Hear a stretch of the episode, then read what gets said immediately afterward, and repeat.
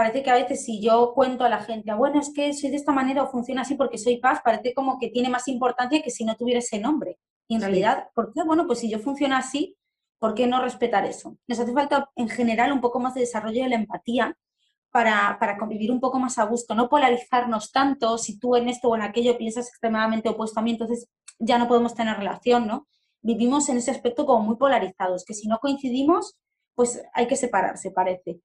Empieza en ti es una nueva oportunidad de regresar al inicio, para reinventarnos, salir de nuestra zona de confort, explotar nuestro potencial y lograr todo lo que nos propongamos. Hablaremos con diferentes expertos, amigos, especialistas o gente que admiro por su experiencia y trayectoria para juntos rebotar ideas, consejos, tips de motivación y hablaremos sobre lo que necesitamos escuchar para comenzar. Soy Paola Zurita y en este espacio te invito a escuchar, relajarte y trabajar en ti para lograr tu mejor versión. Porque todo lo que hagas en la vida empieza en ti. Hola, hola a todos, ¿cómo están? Bienvenidos de nuevo aquí a Empieza en Ti. Bienvenidos a un nuevo lunes, a un inicio de semana. El día de hoy es un nuevo lunes de Empieza en Ti que estamos con una experta.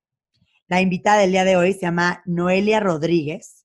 Ella es pedagoga, asesora de crianza especializada en los niños y familias con alta sensibilidad. Que para los que no saben qué es alta sensibilidad, ahorita entraremos a detalle en eso dentro de este episodio. Ella busca ayudar a los papás de los niños sensibles, que a veces pueden ser llamados llorones, dramáticos, caprichosos o consentidos o diferentes adjetivos negativos e injustos, porque luego ni siquiera sabemos qué es lo que está pasando detrás de. Y ella se dedica a ayudar a estas personas, a estas familias, a estos niños. La verdad es que Noelia ha dedicado su vida a estudiar el, el rasgo de la infancia y con ello proveer a las madres y a los niños con alta sensibilidad las herramientas necesarias para que la vida en familia de estos niños, estas personas, sea equilibrada y feliz. Entonces, el episodio de hoy está dedicado a eso, a entender un poquito qué es esto de alta sensibilidad, cómo funciona, qué significa, quién lo tiene, quién no lo tiene, saber identificar este, que esto existe, que esto está, que creo que es sumamente importante, porque como lo dije al inicio de la presentación de, de Noelia, a veces podemos calificar a personas de cierta manera cuando ni siquiera entendemos el detrás de las cosas. Bienvenida, Noelia. Muchísimas gracias por estar el día de hoy en este podcast. Muchas gracias a ti por invitarme. La verdad es que para mí es un, placer muy grande poder estar aquí. Es un privilegio, la verdad, porque además llegas a un montón de gente que, bueno, creo que esta información que vamos a tratar hoy va a ser de mucho valor para las personas que, que escuchan tu podcast. Totalmente de acuerdo, Noelia. Y me encantaría que comenzaras un poquito explicándonos ¿Qué es tal cual una persona altamente sensible, que también es conocido como paz o NAS en el caso de los niños? ¿Qué, es esto? Es un rasgo de la personalidad eh, que fue descubierto en los años 90 por la doctora y psicóloga Elaine Aron.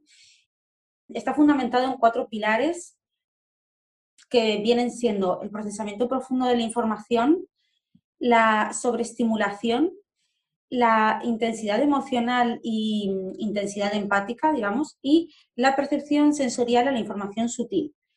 Estos son los cuatro, los cuatro pilares que todos los estudios que ella ha hecho han demostrado que conforman el rasgo de una persona con alta sensibilidad y cómo se pueden ir expresando para que las personas que nos escuchan sepan ¿no? qué son estos pilares. Hablamos de personas que normalmente analizan muchísimo lo que, lo que se les cuenta, lo que viven, lo que les pasa, sus pensamientos, están muy conectados a, también a sus vivencias y a sus pensamientos inconscientes, eh, que normalmente, como son muy susceptibles a toda la información que nos llega, sobre todo en un mundo que funciona bastante rápido y con un montón de estímulos constantes, se suelen saturar eh, con facilidad, necesitar un poquito más como esa desconexión y ese reseteo mental para poder volver a funcionar viven sus emociones muy intensamente, entonces por eso a menudo se les reconoce como eh, lloricas, dramáticos y este tipo de cosas, porque realmente viven con intensidad todas las emociones, tanto las que les hacen sentir mal como las que les hacen sentir sumamente felices. Es de la euforia total a la tristeza profunda, es como un abanico muy intenso que no siempre es comprendido, sobre todo en un mundo en el que, bueno, parece que expresarse emocionalmente es incómodo para muchas personas, ¿no? De hecho, cuando a veces nos sale una lágrima porque nos emocionamos por algo, pues pedimos perdón, ay, disculpa, es que he llorado, ¿no? Es una cosa que tenemos bastante automatizada. Y luego dentro de ese mismo pilar de la intensidad emocional también está eh, la conexión empática y la, fuerte empatía que tenemos las personas con alta sensibilidad para conectar muy rápidamente con lo que otra persona siente, con lo que puede necesitar, sea otra persona, sea un animal, sean situaciones que, vemos, que apreciamos a lo mejor a través de las noticias, cosas que ocurren en el mundo em, y que hacen que a menudo suframos ¿no? por esa conexión a la hora de, percibir el sufrimiento ajeno como, como, algo propio o incluso a veces también el éxito de, las personas que nos rodean también casi como, como propio.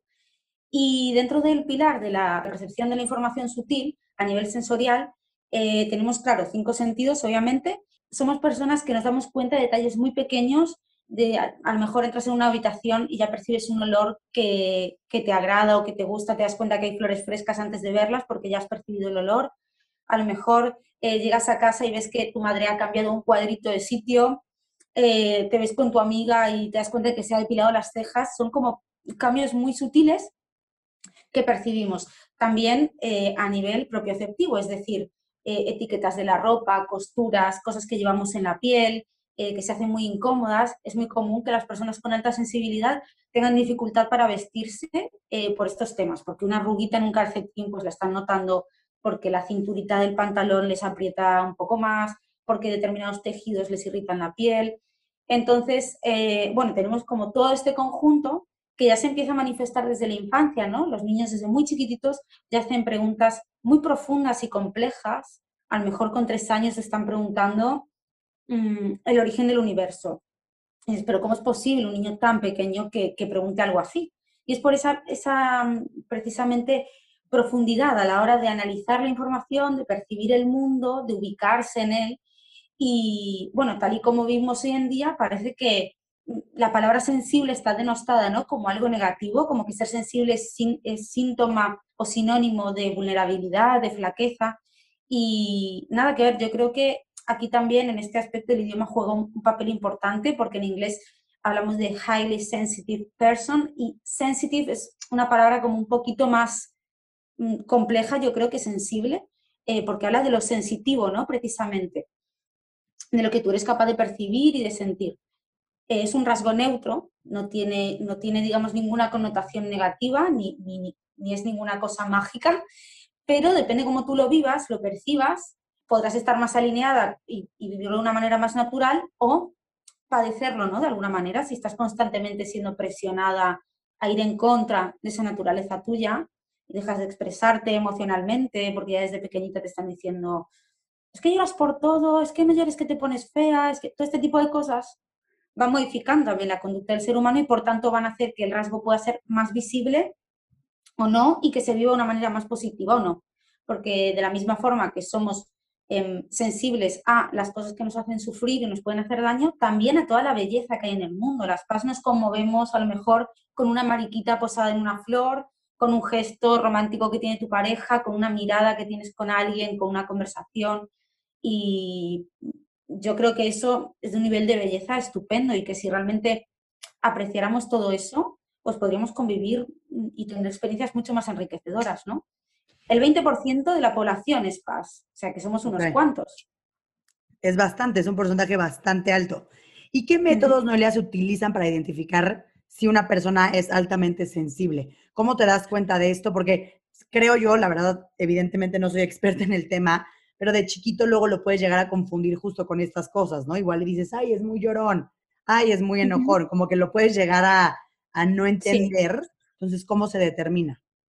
Mira, em, la alta sensibilidad, como os decía antes, es un rasgo de la personalidad, por tanto, no estamos hablando de trastorno, eh, no estamos hablando de enfermedad y es muy importante recalcar que al no tratarse de un trastorno, ni de una enfermedad, ni, nada por el estilo, no hay un diagnóstico, porque no es una enfermedad a, diagnosticar, ni, un síndrome, ni nada por el estilo. Entonces, ¿cómo lo detectamos? Hay un test elaborado por la doctora Elaine Aron eh, que contiene una serie de preguntas que van, digamos, respondiendo a este tipo, a estos cuatro pilares que comentaba antes.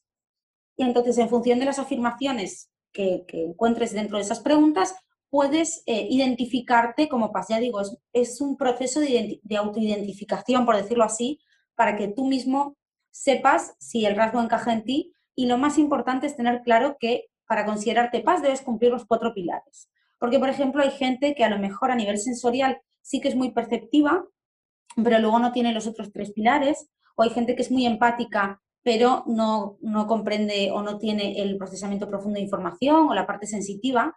Evidentemente el ser humano es muy complejo y dentro de, todo el abanico de, de, opciones que hay siempre va a haber gente que pueda tener un poquito de aquí y de allá. Por eso cuando hablamos del rasgo hablamos de que sí que es importante y fundamental confirmar los cuatro pilares. Ese sería el, primer paso, digamos. Y con los niños igual, el, test lo podría realizar su papá o su mamá, viendo si se identifica ¿no? a, su hijo, si es muy chiquitito, a lo mejor hay cosas que todavía no se pueden responder, pero normalmente se, van, viendo, se van viendo cosas y conforme se hacen más mayores, eh, las respuestas son más claras. Sí, es lo que te iba a preguntar, porque de aquí a que tú puedas llegar a hacerte como un autodiagnóstico, pues tarda tiempo porque de niño no tienes la menor idea. Pero es interesante saber que el papá podría o la mamá identificar ciertos comportamientos o ciertas actitudes y con base a eso hacerlo. Sí, por ejemplo, em, normalmente dentro de la alta sensibilidad y del rasgo de la alta sensibilidad somos un 20% dentro de la población y dentro de este 20% eh, un 70% de las PAS son introvertidas y un 30% extrovertidas. Entonces, muchas veces se confunde la introversión con la timidez, por ejemplo, em, y, se tilda a cualquier niño que a lo mejor no se relaciona automáticamente con el entorno de forma positiva como, ah, tímido o todo le da vergüenza o como si hubiera algo negativo, ¿no? Entonces, los niños cuando son muy pequeños, los niños que, que son PAS, suelen llorar a menudo, primero si son bebés, para expresar cosas que obviamente no pueden expresar con el vocabulario. A lo mejor es ese body esa camisetita que está molestando ahí y tú le has cambiado el pañal, le has dado su vive o ha tomado pecho, le has, bueno, le has bañado, has hecho todo lo que se suponía que tenías que hacer y el niño sigue llorando, ¿no? A lo mejor es eh, porque a nivel sensorial está detectando una molestia en las prendas de ropa o pues la temperatura del baño no es la adecuada o necesita estar constantemente en tus brazos para sentir la seguridad que, que siente en los brazos de mamá a la hora de relacionarse con el mundo o si se está sintiendo sobreestimulado también, ¿no? Porque a veces, claro, como los adultos nos encantan los bebés y nos encantan los niños pequeños, pues nos queremos vincular mucho con ellos y, les visitamos mucha gente, cada uno tenemos un olor, una forma de hablar, un tono de voz, una energía, y todo eso, ese bebé o ese niño pequeño con alta sensibilidad lo está percibiendo todo junto a la vez. Y no es lo suficientemente maduro todavía para gestionar a nivel psicológico y mental toda esa información, simplemente le aturulla, ¿no? Y la, percibe toda y ya está, sin procesar. Entonces, si acompañamos al niño desde que es pequeñito en su desarrollo natural, sin hacerle ver que por sobreestimularse hay algo mal en él, eh, sin hacerle ver que, ay, tienes que tener amiguitos y llevarte bien con todo el mundo, o tienes que llorar menos, o tienes que dejar de quejarte, ¿no? Y en vez de eso nos dedicamos a comprender la naturaleza del niño, eh, va a ser mucho más fácil que el niño no lo perciba como algo negativo y simplemente se descubra y experimente a través de. Eh, muchas veces se quejan, por ejemplo, de las comidas, no les gustan los sabores juntos, porque a nivel sensorial y palatal se les hace complicado, ¿no? Como tanta mezcla de sabor a veces o tanta intensidad. Em, luego, pues lo mismo que decíamos antes de la ropa, eh, los sonidos fuertes, se asustan con facilidad. Son este tipo de cositas las que nos van dando pistas cuando son pequeños como te decía antes, también las preguntas, ¿no? Con 3, 4 años, que hagan ese nivel de, preguntas complejas, tienen un vocabulario además como muy rico, em, siendo muy pequeño. Está hablando de una forma como casi adulta, por decirlo así, ¿no? En la expresión del vocabulario. Y la verdad es que es sorprendente porque enseguida yo por lo menos los detecto muy fácil porque leo como toda esa información de manera bastante, bastante rápida. Entonces, en realidad no hay nada malo. Sí, es lo que te quería preguntar, Noelia. Una, yo, por ejemplo, o alguien que no tiene experiencia en el tema o que desconoce o que medio ha escuchado y demás, es fácil identificar a una persona con paz. O sea, tú, tú sabrías, bueno, no, chance no tú, porque tú, tú te dedicas, este, tú, llevas ya todo un rato en esto, pero una persona que no, que no tiene idea o que lo ha escuchado de vez en cuando, es fácil de identificar. Y lo digo también por un poco por, el lado de poder comprender, ¿me explico? O hasta al revés, por el lado de también decir, ay, igual y algo de lo que yo estoy escuchando me suena. Sí, porque muchas veces también se confunde. Yo creo que hoy en día, y creo que es probable por, por el estilo de vida que, y la filosofía que te veo a ti también, creo que estarás de acuerdo conmigo, en que creo que hoy en día parece que todo lo que se pueda salir un poco de la norma tiene que tender a ser como un trastorno, una deficiencia, una anomalía, algo raro ahí en ti, ¿no? Entonces es como que estamos buscando las respuestas eh, desde un punto de vista, yo creo, negativo, en lugar de eh, simplemente conocer a ese ser humano, ¿no? Y ya está, y, ayudarles a estar en el mundo. Entonces, muchas veces se confunde, por ejemplo, la alta sensibilidad. Muchos papás me preguntan, ¿y qué diferencia hay entre Asperger em, y alta sensibilidad? Porque hablamos de un autismo. Y claro, se mezclan cosas. Porque sí que es cierto que dentro del espectro autista, estos niños pueden tener mucha sensibilidad a nivel sensorial y que les molesten, como te decía antes, etiquetas, cosas que se asusten con facilidad, pero hay toda una parte a nivel social, a nivel de procesamiento de información y demás, diferente a las personas con alta sensibilidad. Yo lo que recomiendo es, si, si tú ya tienes las sospechas porque algo te está dando la pista en tu hijo o en ti misma, ¿qué puedes hacer? Bien puedes consultarlo con un profesional, bien puedes realizar el test en la página web de la doctora Elaine Aron, en la página de cualquier asociación de todas las que hay eh, alrededor del mundo sobre personas con alta sensibilidad, una vez que lo confirmes, de alguna manera, yo buscaría herramientas, pues como puedo ser yo o algún terapeuta, que te ayude a gestionar todo eso y a saber cómo vivir tú tu alta sensibilidad o cómo acompañar a tu hijo en desarrollo para que pueda vivir la alta sensibilidad de, manera natural. Porque es un rasgo, además, eh, de origen genético. Por tanto, es muy probable que si estás detectando que tu hijo pueda ser una persona con alta sensibilidad, tú o su padre uno de los dos también lo seáis. Entonces, bueno, es como todo un proceso de, descubrimiento complejo que luego empieza por ir equilibrando, ¿no? Toda la familia, pero incluso tú como adulto individual, aunque no tengas hijos, em, a mí me llega mucha gente que incluso ha tenido terapeutas, psicólogos, psiquiatras que se les han diagnosticado un montón de cosas y que simplemente eran personas con alta sensibilidad que no conocían esto, que no sabían gestionar esto y que por tanto habían acabado en procesos pues, de ansiedad, de depresión y un montón de cosas precisamente por no tener las herramientas ¿no? para, manejar em, el rasgo. Entonces es importante eso, tener en cuenta que si tienes dudas puedes eh, acudir a las páginas oficiales y si luego pues deseas recibir ayuda para comprender todo esto, pues acudir a un profesional. Siempre verificando que sea un profesional que sabe del tema, porque no todos los psicólogos lamentablemente conocen este rasgo, aunque da mucho trabajo de divulgación por, por hacer. Em, yo creo que en América Latina un poco más y en Estados Unidos un poco más porque el origen de los estudios viene de ahí, pero en general me llega gente de, de casi todas partes que me dicen, pero esto yo, yo he hecho terapia mucho tiempo y nunca me dijeron nada así, o gente que lo descubre y se lo comenta a su psicólogo o su psicóloga y no tenían ni idea. Entonces, bueno, por eso parte de mi trabajo también consiste en la divulgación, porque evidentemente si la gente no sabe qué es esto, difícilmente va a poder manejarlo, gestionarlo y aprender, aprender de ello, ¿no? ¿Cómo crees que esto, tanto en un niño, pero creo que más un poco hablando en el tema de adultos, puede llegar a influir en tu vida? Un montón de cosas. Eh, van a ser un poco diferentes dependiendo de si eres introvertido o extrovertido, pero te pongo mi ejemplo, que yo soy una minoría dentro de la minoría porque soy extrovertida, eh, entonces soy un 30% dentro de un 20%, somos muchos menos. Entonces, ¿qué puede pasar? Como tú no sabes de qué va esto, claro, y tú ya has crecido con esa idea y esa percepción de que tú te sales de la norma y hay algo raro en ti, el problema lo tienes tú, creces creyendo que tú tienes un problema, claro, tu propia autoestima ya se ve mermada, ya se ve dañada, ¿no? Em, normalmente además las PAS que no, hemos ido gestionando bien el rasgo, eh, porque nos hemos sentido eso, ¿no? Un poco contra natura, porque no sabíamos lo que era esto, em, tendemos, por ejemplo, como es mi caso, he tenido en muchas ocasiones, pues eso, ansiedad, por ejemplo, porque toda esa información que recibo, como no la he sabido manejar, en momentos, hablo ya hace años, eh, claro, me he visto saturada muchas veces, porque por un lado el mundo me decía, tú eres una dramática, pero por el otro, mis entrañas, mi cuerpo, mi cerebro, todo era muy intenso para mí, ¿no?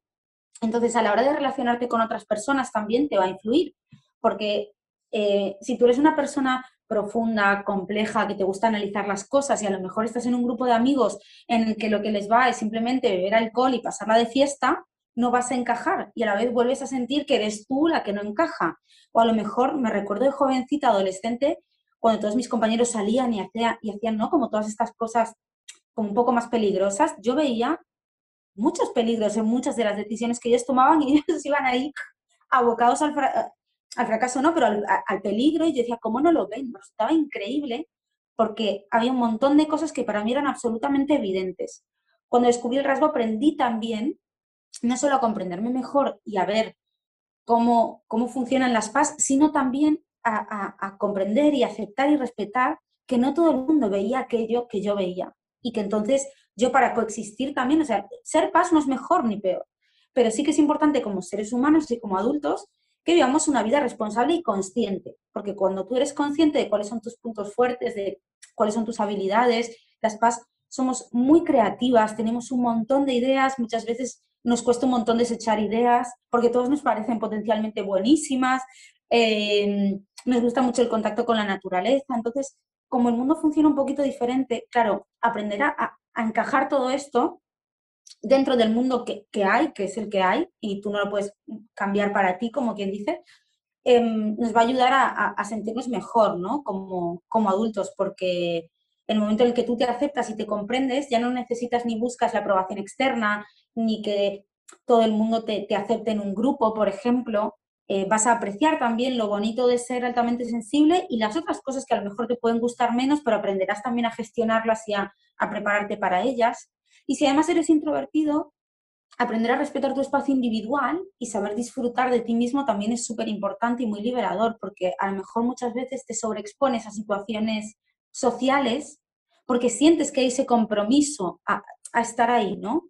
Y luego, pues claro, vuelves de una reunión o de una fiesta o algo y, te quedas ya hecho polvo para dos o tres días, quizá, porque te has sobreexpuesto a un nivel de estímulo que no estabas preparada para, para aguantar. Pero en el momento en el que tú sabes y te comprendes, tomas decisiones eh, realmente conscientes. Dices, vale, puedo ir a esta reunión porque solo van a ser ocho personas, me lo voy a pasar bien y luego con tener un par de horas, irme un par de horitas antes para poder descansar, al día siguiente voy a funcionar. Empiezas a poder encajar esas piezas y llevar la vida que tú quieras respetando tu naturaleza, ¿no? Entonces, a nivel de desarrollo personal, eh, ya digo que las, las PAS somos muy profundas, nos gusta mucho indagar en nuestro desarrollo personal, en nuestro mundo interior, en nuestra conexión con el mundo, con los demás, eh, ser creativos. Solemos tener además em, como profesiones muy, muy de darnos al otro, ¿no? Pero a la vez eh, desde un espacio un poco más individual, porque a veces los, los grupos, cuando trabajas en una compañía grande y tienes que trabajar con grupos de personas, eh, se nos hace complicado porque no siempre puedes manejar el entorno laboral que, te ha tocado, ¿no? Entonces, ir sabiendo todo esto nos va ayudando a, armar un poquito el puzzle de nuestra vida y, y, se rompecabezas para que todas las piezas estén en su sitio y, bueno, podamos continuar desarrollándonos, ¿no? Como, como adultos. Y en tu caso, Noelia, ¿cómo fue que te diste cuenta? ¿A qué edad te diste cuenta? ¿Cómo fue ese momento? Y también siento que tú, dentro de todo, dentro del porcentaje, y que encima eres un porcentaje más chiquito de esto, aún más complicado, ¿no? Porque igual y dices, puedo ver que soy de esta manera, pero también soy súper social. Entonces, ¿cómo fue para ti esa parte? Em, mira, yo primero eh, siempre me había dado cuenta de que evidentemente yo era distinta, que yo vivía las cosas de una manera distinta.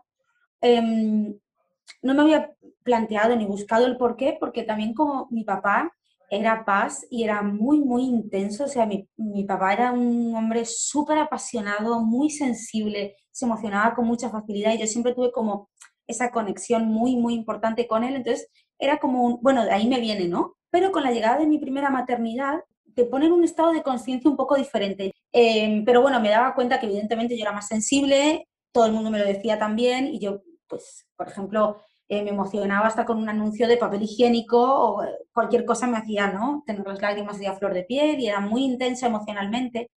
Y bueno, al, quedarme embarazada de mi hija mayor, eh, tuve como una especie de, digamos, de, despertar de conciencia que me hizo como verme desde otro punto de vista y darme cuenta de, de que en realidad em, yo no había estado siendo yo misma, sino que había ido cumpliendo como un papel sobre lo que se esperaba de mí.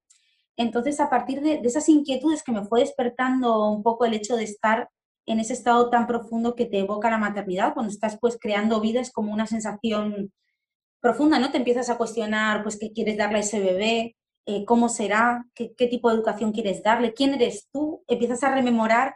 Y yo cuando era chiquitita, pues, a mí me dieron el pecho, yo quiero dar el pecho a mi bebé. ¿Y yo cuánto tiempo lo doy? Te empiezas como a, replantear toda tu existencia desde cero. Entonces llegué la información de que mm, existían las personas altamente sensibles. Y dije, ah, esto es lo que yo era.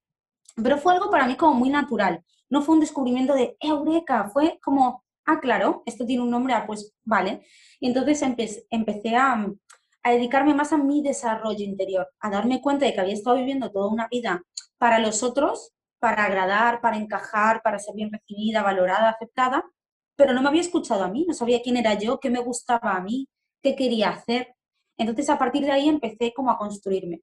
Luego, pues para poder compatibilizar la vida de madre em, con lo laboral, porque esto me cambió mucho, evidentemente yo no quería dejar a mi bebé, me partía el alma pensar en estar ocho horas fuera de casa trabajando y que alguien más estuviera con ella.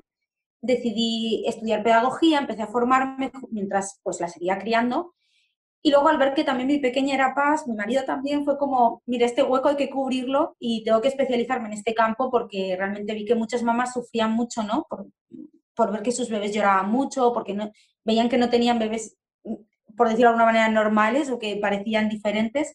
Y, y transmitir ese mensaje de un poco de calma, ¿no? De tranquila, que no pasa nada, porque también nos han enseñado mucho, ¿no? A desoír las necesidades de los bebés que a todos se malacostumbran, que parece que tienes un bebé y en cuanto sale del útero, pues tienes que dejarle allí, que crezca solo y que se apañe con el mundo, ¿no? Y mi visión de la crianza y de la educación es muy distinta. Y un paz que es criado y educado en ese respeto por sus necesidades y desde el apego, normalmente se desarrolla con mucha más tranquilidad y mucha más seguridad en sí mismo que, que una persona altamente sensible que no tiene esa, seguridad y esas figuras y esa sensación ¿no? de, fortaleza dentro del núcleo familiar. Por eso me pareció importante, porque si arreglamos esto ahora, si empezamos a criar a estos niños así, pues ya vamos adelantando trabajo para futuras generaciones, ¿no? Entonces, bueno, pues eso es lo que me llevó un poco al punto en el que estoy hoy en día. Yo lo que sí que veo es que normalmente mm, las PAS tendemos a, a ir como a querer siempre ir como más a lo profundo, siempre ir como abriendo una caja más dentro de una caja, dentro de una caja. No nos solemos conformar con las primeras respuestas que encontramos. Y a lo mejor alguien que no sea altamente sensible puede sentirse más o menos cómodo dejándose llevar un poco, ¿no? Más por, por, la corriente. No quiere decir con esto que las personas que no sean altamente sensibles no se desarrollen o no, o no busquen saber quiénes son. Pero sí que es cierto que, que bueno, eh, como son el 80% y, van como, se sienten más cómodos con el ritmo y la tendencia social, em, tienden a, pasar un poco más por encima, ¿no? A lo mejor a nivel de desarrollo y, bueno, pues quedarse un poquito más, más conformes, por decirlo así. Eh, pero de hecho, además, también hay un montón de celebridades, casi, yo diría que es la mayoría de músicos, grandes artistas de la historia, han sido personas altamente sensibles y muchos de ellos, si lo, si, si lo piensas y te fijas, han tenido vidas en algunos aspectos tormentosas, incomprendidas, eh, profundas, ¿no? A un nivel pues de trauma, porque por ejemplo una persona altamente sensible, en la misma forma que, que puede vivir intensamente algo bonito y algo que le hace bien, también puede calarle muy profundo y muy hondo los traumas. Y si esto no lo sabes y no recibes tampoco la atención adecuada, pues claro, esto también puede tener a su vez otras, unas consecuencias todavía más, más profundas y hay un montón de, de los artistas que, que, nos han colmado la vida con su arte y con, con, su legado, que han sido eso, ¿no? Como está loco o nadie le entiende y han vivido vidas solitarias y se han apartado un poco del funcionamiento social porque veían que no encajaban, ¿no? Y a lo mejor si hubieran sabido lo que significaba todo esto, pues no sé, habrían encontrado formas de expresarse o de, o de hacer valer lo que sentían sin llegar a, a situaciones o a cosas tan extremas como muchos de ellos, ¿no? ¿Y qué acciones, Noelia, consideras que son, no que sean buenas, más bien que puedan darle apoyo a, las personas altamente sensibles, a sus familias? Si alguien, que, si alguien que esté escuchando de pronto dice, yo tengo una amiga así, una hermana, quien sea, ¿qué, qué cosas podemos hacer para pues brindar este apoyo?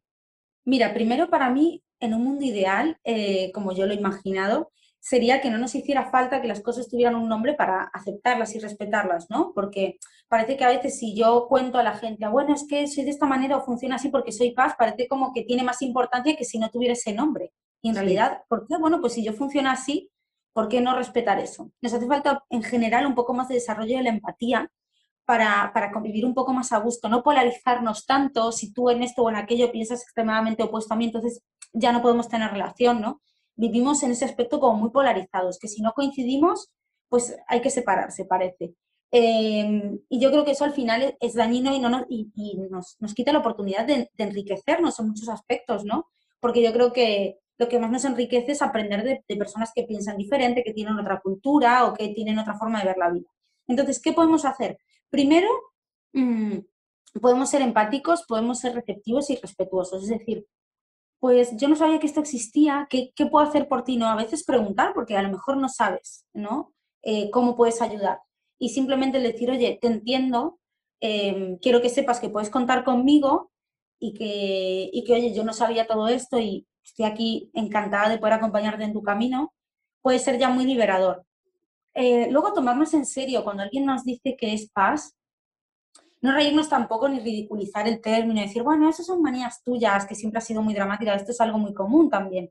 Mm, tampoco hace falta contarlo necesariamente cuando tú lo descubres, porque tienes que saber que si lo que tú buscas al contarlo es esa aprobación y esa valoración, como decíamos, a lo mejor incluso aunque tenga un nombre y un estudio y un aval científico detrás, a esa persona a la que se lo cuentas no le parece tan importante y simplemente, ¿no? Entonces tú dices, yo pensé que me iban a hacer caso y a decirme, ah, pues mira, si es que eras paz, entonces te entendemos mejor y al final a lo mejor recibes más rechazo. Entonces lo importante es estar abiertos a comprender lo que el otro tiene para contarte, estar abiertos a, aceptar que no es cuestión de manías, no es cuestión de, quejarse gratuitamente, es cuestión de que cuando una persona te está diciendo, mm, no soporto este calcetín aquí, es que la temperatura de la calefacción ahora mismo me está agobiando, o es que si no tomo, yo qué sé, pues la comida de esta manera o de esta otra no me sabe bien o no me siento cómoda, o no quiero, te agradezco mucho la invitación a tu reunión, pero de verdad que hoy no puedo ir o, no es el día. Comprender que a lo mejor lo que esa persona está haciendo es cuidarse a sí misma también, em, que creo que es lo más importante, que nos cuidemos primero nosotras para después poder mm, relacionarnos con los demás, ¿no? Informarse es fundamental. Si tienes dudas, infórmate, compruébalo por ti mismo, busca la información y mira cómo esa información puede encajar con ese familiar, esa persona, esa amiga eh, y comunicación. La comunicación es la clave de todo y tiene que ser una comunicación asertiva. Porque si yo te encargo diciendo, te ves, es que tú eres muy dramática, no es lo mismo a que yo diga, a veces siento que tu expresión emocional es muy intensa y me cuesta aceptarla. Es muy diferente. No estoy invalidando a esa persona ni, ni lo que siente, pero a la vez también estoy contando que no sé cómo manejar eso porque yo no siento igual, porque yo no vivo igual, ¿no? Se trata un poquito de eso. En realidad es muy fácil, pero bueno, solo hay que querer y tener ganas.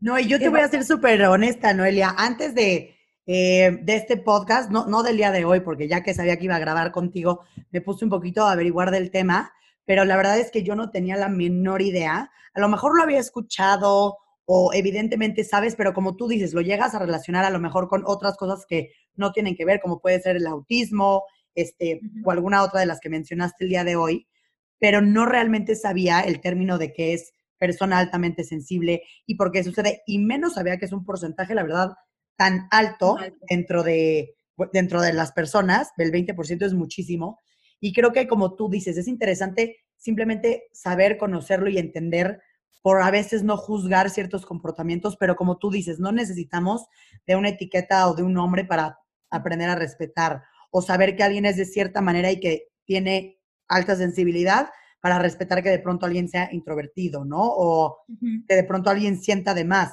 Siento que esto va total y completamente de la mano de, de respetar, de entender, de aceptar que todo el mundo es diferente, cada quien sus cosas, cada quien su vida, y ser comprensivo con absolutamente todo.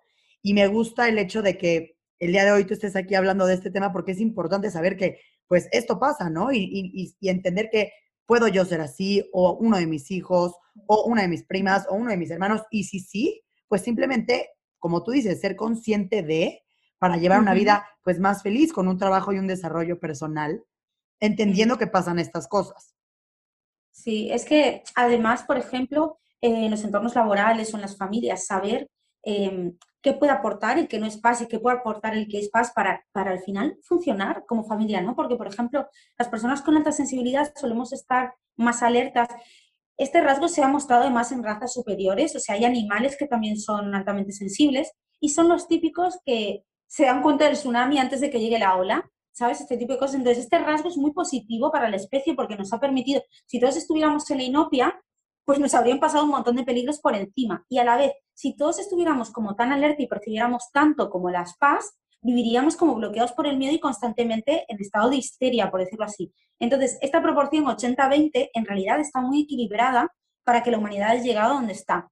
Entonces, que sepamos que cada uno tenemos un papel y que ambos pueden ser positivos es súper importante. Nosotros, por ejemplo, aquí en casa somos cuatro PAS, mamá, papá, niño y niña, y saber que los cuatro, compartiendo el rasgo, lo expresamos de manera totalmente diferente, es muy importante porque nos permite saber qué papel ocupamos cada uno en la familia y cómo podemos aportar para sin perder nuestra naturalidad y siendo nosotros mismos conjunto familiar, ¿no? Y a veces saber decir, oye, mira, pues por ejemplo, yo marido, necesito que estés un rato con los niños ahora porque de verdad que su volumen de voz me está matando y necesito un rato de, desconexión. A mi marido le molestan una serie de cosas que a mí no, entonces yo las manejo porque a mí no me afectan tanto y a él sí, y al revés, ¿no? Y con los niños lo mismo, que cada uno sepa respetar a su hermano y a su hermana, que sepan las necesidades de su papá y su mamá y que todos podamos ahí funcionar. Entonces, esto es extrapolable a todo el mundo, porque una de cada cinco personas es paz, entonces te las vas a encontrar en la vida, incluso aunque no sepan ellas mismas que lo son, eh, te las vas a encontrar en el trabajo, te las vas a encontrar, eh, pues eso, en, grupos de amigos, bueno, pues en cualquier parte. Entonces, si lo sabes, eh, ya te predispones de una manera diferente y saber que esa alta sensibilidad para cada ser humano, según su historia, su desarrollo y todo lo que haya vivido, va a haber una expresión distinta porque tampoco olvidemos que además de paz somos muchas más cosas. Yo soy morena, soy bajita, soy más delgadita y otra gente que pues me dedico a esto o aquello, tengo esta profesión, ¿no? Soy argentina, vivo en España, bueno, pues todo eso conforma lo que, lo que soy. Y ser paz es una cosa más. No es la única ni es la más importante, es una cosa más y por eso es importante pues saberlo para, para ir mm, colocándolo con el resto de, piezas ¿no? que, conforman mi, mi ser total, por decirlo así. Y Noelia, ahorita que mencionaste un poquito la parte de decir que el ser altamente sensible, que como dijiste al inicio, me gusta más como lo dicen en inglés, porque sí tiene una, la, parte de sensibilidad en, español se, se puede ser como, está mal que lo veamos así, pero se puede ir como a débil. Y además que también está muy asociado pues con las mujeres, ¿no? Que somos unas sensibles o como que ser sensible solo es llorar. Y no, al final sensibilidad es la capacidad perceptiva de percibir y de sentir cosas y estímulos. Y creo que la palabra sensitivo sí que es mejor, sí. Bueno, no mejor, pero se entiende como más hacia lo que realmente es esto. Pero te quería preguntar, Noelia, si, porque me parece súper interesante el hecho de que se pueda percibir todo. Obviamente sé que tiene su parte, pues, potente, ¿no? Que al final si vives algo fuerte, algo triste, algo demás, lo vas a sentir diez veces más. Pero también dentro del otro, qué increíble sentir así, poder percibir cosas así. Tú en ese aspecto, ¿En qué, qué, momentos ha habido o, qué cosas, qué puertas te ha abierto? O, pues, o todo en, esa parte como, pues, de poder percibir a esa potencia. Mm, porque, por ejemplo, eh, me acuerdo una vez, creo que fue nuestro décimo aniversario de bodas, que fuimos a nuestro restaurante favorito, que lo habían cambiado, el chico empezó pues desde muy pequeñito y fue mejorando su restaurante y bueno, pues ahora tiene un restaurante muy, muy chulo, como decimos aquí, muy, mucho más grande, muy bien preparado. Y me acuerdo que fuimos también con mis cuñados y cuando le dijimos al chico, al, chef, eh, que además pues eso lo llevamos conociendo un montón de años, pues qué guay, qué experiencia, porque mira la temperatura de la sala, como la cortina de aire que hay entre la cocina, que se ve, porque es una cocina, o sea, cocinan ahí a tu lado, eh, los olores, cómo ha sido aumentando la temperatura de cada plato conforme era un menú de degustación, y él se quedó como, veíamos como que su cara es, este es mi sueño hecho realidad, que mi cliente sea capaz de ver todo lo que yo hago, una ingeniería y un diseño durante meses para hacer una experiencia sensorial gastronómica, esta gente lo ha captado todo y es como cada bocado ha sido una explosión y un casi un orgasmo gastronómico, ¿no? Y es brutal porque disfrutas muchísimo.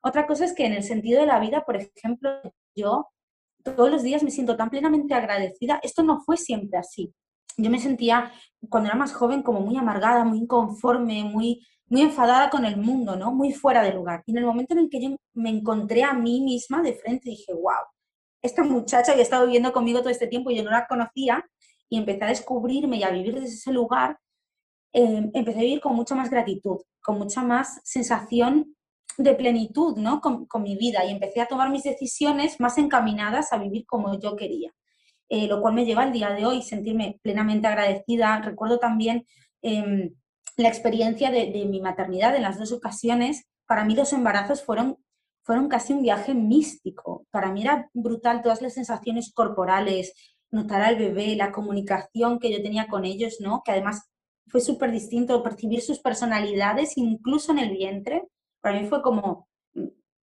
tremendo. Y al pequeño, que lo tuve en un parto completamente natural eh, y sin medicación en casa, fue como un viaje a otro, a otro nivel, ¿no? Imagínate a nivel ya luego sensorial y físico, porque luego pues el dolor también fue muy, muy, muy hardcore, muy hardcore. Em, pero bueno, me dio muchísimo poderío vivir eso y decir, yo pude, mi cuerpo aguantó y traje a este mundo con mi metro y medio y mis 40 kilos una criatura de 3 kilos 800.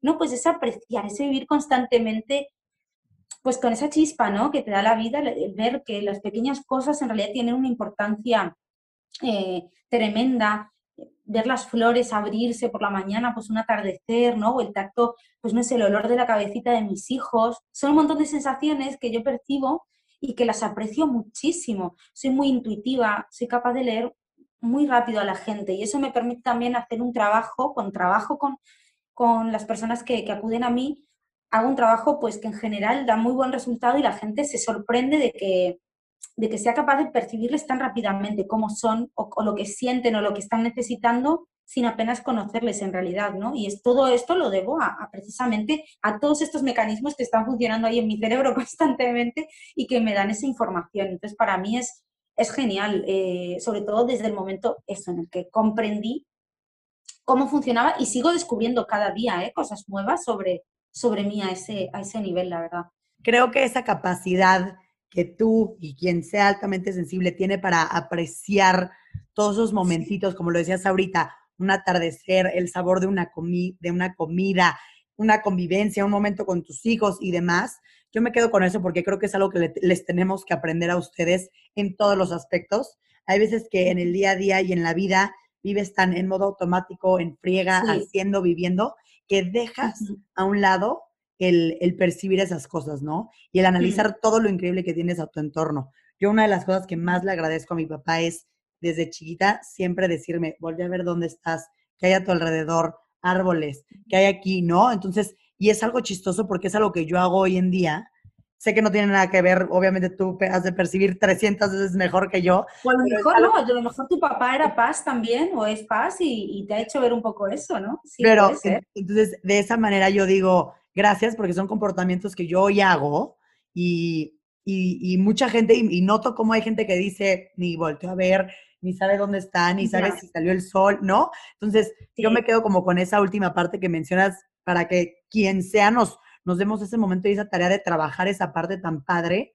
Y te agradezco, Noelia, por haber estado hoy aquí en este episodio compartiendo un poquito sobre este tema que la verdad en mi caso era desconocido y supongo que para muchos puede llegar a ser igual, o muchos que nos están escuchando son paz y pueden llegar a escuchar y lo están descubriendo ahora y les estamos abriendo un mundo. Exacto, a lo mejor aquí varios están descubriendo o ya lo sabían y no sabían cómo trabajarlo, cómo o se llegaron a sentir como tú te sentías. Entonces creo que es increíble tocar estos temas y como tú dices, hacerlo algo normal, parte de nuestra vida, ¿no? No tener que poner etiquetas o miedos o, ay, es paz, o sea, no, Totalmente de acuerdo, Noelia. De verdad, muchísimas gracias. Gracias por haber pues estado en Empieza. Nos vemos prontito.